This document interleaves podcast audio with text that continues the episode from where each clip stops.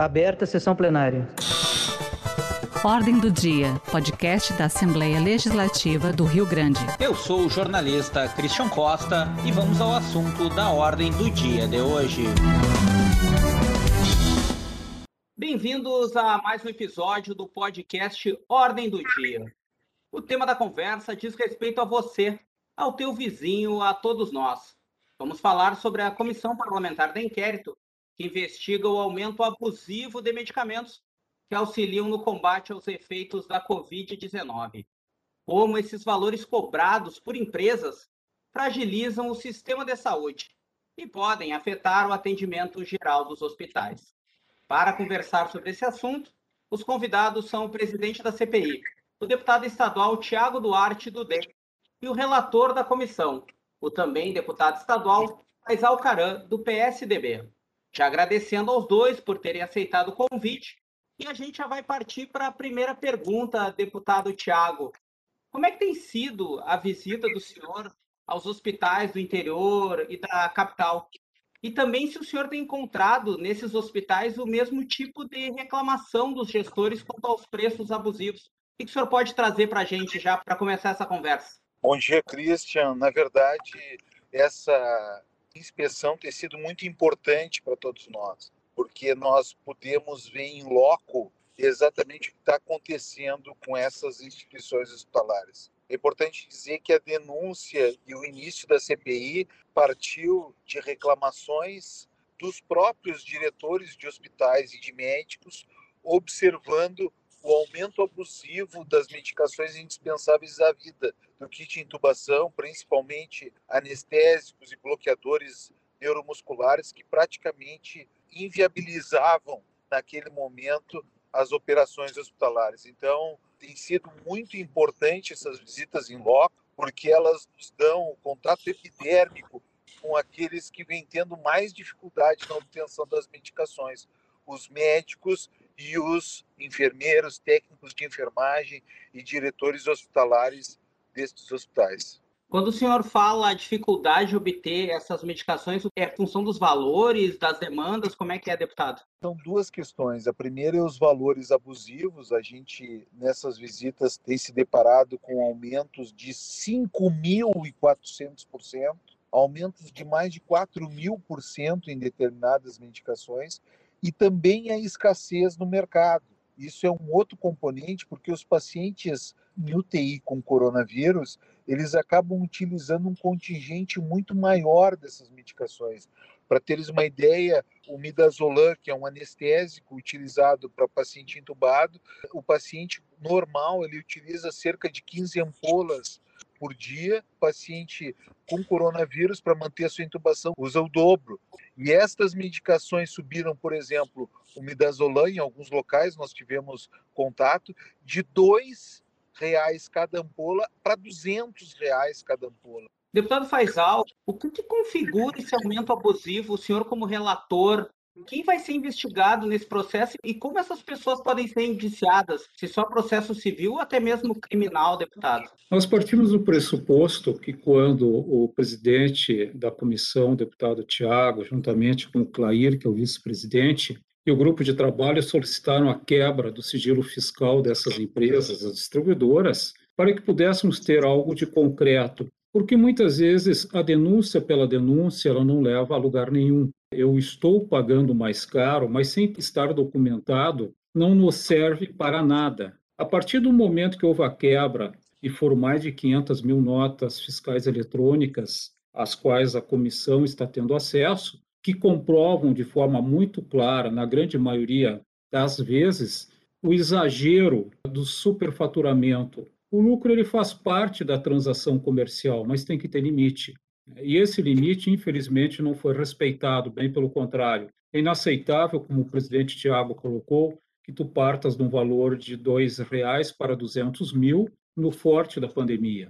Isso, a partir desse momento, a comissão ela começa a cruzar esses dados buscando, através das denúncias feitas pelas casas hospitalares, pelos prestadores de serviço, porque não é somente o agravamento da crise financeira, mas também tem outro fator, como foi colocado pelo presidente Tiago, que é a escassez dos medicamentos. eles levam também a uma sensação muito ruim, porque o prazo de durabilidade dos medicamentos passa a ser muito curto. E quando a curva está crescente, e os hospitais cheios, os leitos todos ocupados, traz a equipe de profissionais que trabalham ali na ponta, médicos, enfermeiros, entre outros, uma verdadeira sensação de terror, porque tu não sabe quando chega o remédio. Isso será encaminhado aos órgãos competentes, ao Ministério Público, para que esse venha fazer a denúncia sem entender que deva. Nós vamos eh, formatar da melhor maneira possível e a mais comprobatória possível cruzando informações, cruzando o período temporal entre as altas e baixas internações, mostrando que quando se caía o número de internações, o valor também baixava dos medicamentos. Qual é a explicação? Isso é, quando eu uso o medicamento e eu preciso do medicamento, o preço dispara. Agora, de quem é a culpa? É do fabricante? É do distribuidor? É do atravessador? É isso que nós estamos buscando agora, identificando o nome dessas empresas, identificando ela através do relatório que vai ser formatado nos próximos dias, sendo entregue aos órgãos fiscalizadores. Doutor Tiago, quantas reuniões já foram feitas quando iniciou a CPI e o senhor falou que a ideia partiu de denúncias? Quem fez essas denúncias para o senhor e o que, que o senhor tem encontrado? A situação é pior no interior, é pior na capital? Porque o senhor deve ter se deparado com uma realidade até certo ponto, constrangedora sob o ponto de vista de um médico como o senhor é, né? As denúncias, Christian, vieram à Comissão de Saúde através de uma audiência pública a partir de médicos e diretores de hospitais, dando conta de que havia um aumento abusivo das medicações e que colocava em risco as operações hospitalares. A realidade, infelizmente, ele é muito uniforme no estado do Rio Grande do Sul que a gente tem visto é de que, infelizmente, esse processo acabou interferindo em todos os hospitais que atendem UTI no estado do Rio Grande do Sul. Nós estamos também procurando, além de punir o passado, né, de indiciar quem cometeu esses crimes, cartel, crime contra o consumidor, crime contra a saúde pública, além de punir o passado, prevenir o futuro para que em eventuais novas ondas não venha ocorrer esse mesmo problema novamente e aí colocando mais uma vez em risco a operação hospitalar. Alguns depoentes colocaram na CPI, falaram em extorsão, outros falaram em chantagem, alguns falaram em venda casada de medicação, outros mencionaram que tinham que pagar a medicação antecipada para ter o direito da compra. Então, são vários crimes que muitas vezes caracterizam estas questões de formação de cartel que eu já te mencionei. Já foram até agora realizadas mais de 60 oitivas e nós já visitamos quase 20 municípios no estado do Rio Grande do Sul. Deputado, tem alguma cidade em particular ou alguma região que mais chamou a atenção do senhor, deputado Thiago?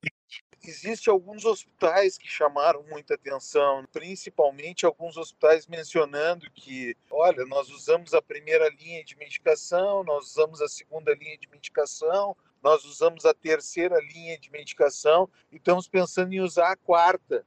Não, mas qual é a quarta linha? Eu, como médico, desconheço. Não, a quarta, doutor Tiago, é o seguinte: é dar analgésico opioide, potente analgésico para o paciente e amarrá-lo entubado. Isso não aconteceu, mas isso foi pensado. Se foi pensado, é porque nós tivemos momentos realmente, principalmente na segunda quinzena de março e primeira de abril, momentos periclitantes da vida. Isso ocorreu em alguns hospitais. Lá no hospital de Erechim, por exemplo, eles tinham medicação para mais três dias. Nós conseguimos atuar nesse processo no sentido de evitar que esses grupos acabassem tendo êxito e conseguimos atuar para que esse hospital recebesse a medicação no tempo adequado.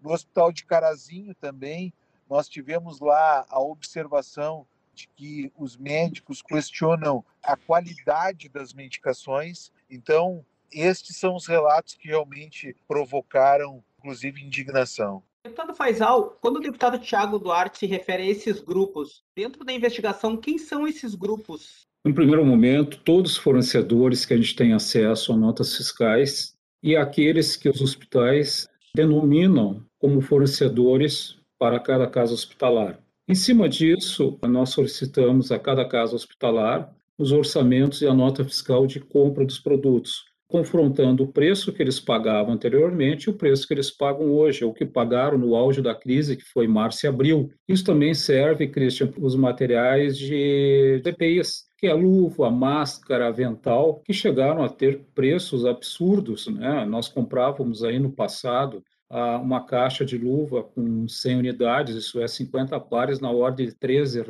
R$ 13,50. O preço que hoje está na ordem de R$ 70, 80 reais, mas chegou a 120 reais. Qual é a explicação? O superpreço está no fabricante, que muitas vezes é o fabricante ele é de fora do país, tem a carga toda tributária para entrar no país, tem toda a parte de logística, toda a parte disso e daquilo. Mas eu não tenho dúvida nenhuma, talvez seja meio prematuro, né, doutor Tiago, a gente afirmar que grande parte, talvez não na totalidade, está nos distribuidores. É onde a gente entende que há uma elasticidade gigantesca. E é isso que nós queremos entender o porquê. Tem uma coisa que mencionou o deputado Faisal, Christian, que é muito importante só teria condição de ter o dólar influenciado esse processo se nós tivéssemos também no exterior estas medicações com valores altos.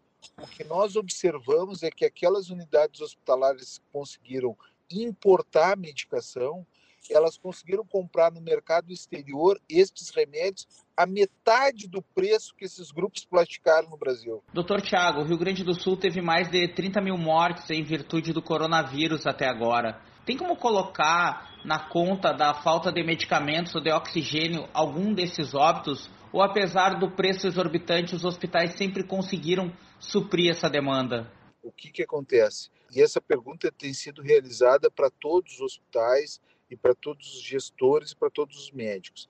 Nenhum atribuiu isso à falta de medicações. Nós tivemos uma escassez de medicações, mas nenhum atribuiu a falta de medicações. Agora, se um paciente acaba sendo deslocado para um hospital com vaga zero, se algum paciente acaba tendo que ser colocado no sistema para transferência, porque tem escassez ou falta de medicação, isso pode sim redundar num agravamento do seu quadro numa posterior morte. Deputados, para encerrar com os senhores, a respeito de como as pessoas podem fazer denúncias para a CPI e como que as pessoas podem acompanhar a CPI, porque as investigações continuam, né? Sem dúvida, eu acho que isso é muito importante, Christian. Eu acho que podem as pessoas fazerem denúncias para os deputados, acho que podem fazer denúncias pelo e-mail que é cpimedicamentos@, al.rs.gov.br. Podem mandar o WhatsApp, o meu é o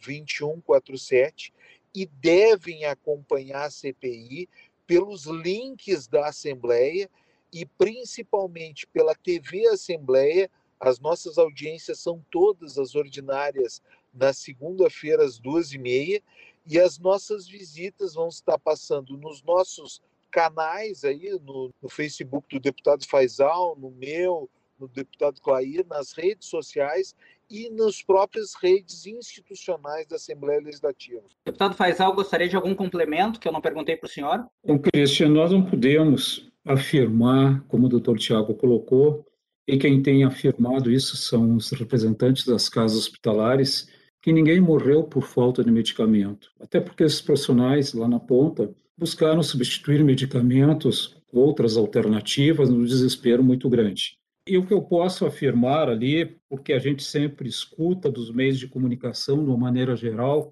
é que CPIs não vão a nada, ou não dão nada no bom sentido. É um conceito popular que se tem. E é isso que a gente não quer. Todo o trabalho que está sendo feito ao longo desses meses ele tem sido muito sério e nós temos a certeza que a gente vai apresentar um belo diagnóstico e um belo quadro de alternativas à sociedade, ao governo do Estado e a todos aqueles que acreditam que é possível, sim, acharmos responsáveis no momento de pandemia, aonde alguns são irresponsáveis. Deputado, muito obrigado pela presença. Bom trabalho para os senhores na CPI e obrigado novamente por terem aceitado o convite e participar do podcast. Ordem do Dia tem apresentação de Christian Costa, produção de Letícia Malman, na parte técnica Luciano Pinheiro e Guilherme Ferreira, na coordenação da Rádio Assembleia Cláudia Paulich e na direção de jornalismo Juliane Pimentel. Acompanhe esse podcast no portal da Assembleia Legislativa, na aba Rádio e também no Spotify. Muito obrigado pela companhia e até a próxima edição. Um abraço.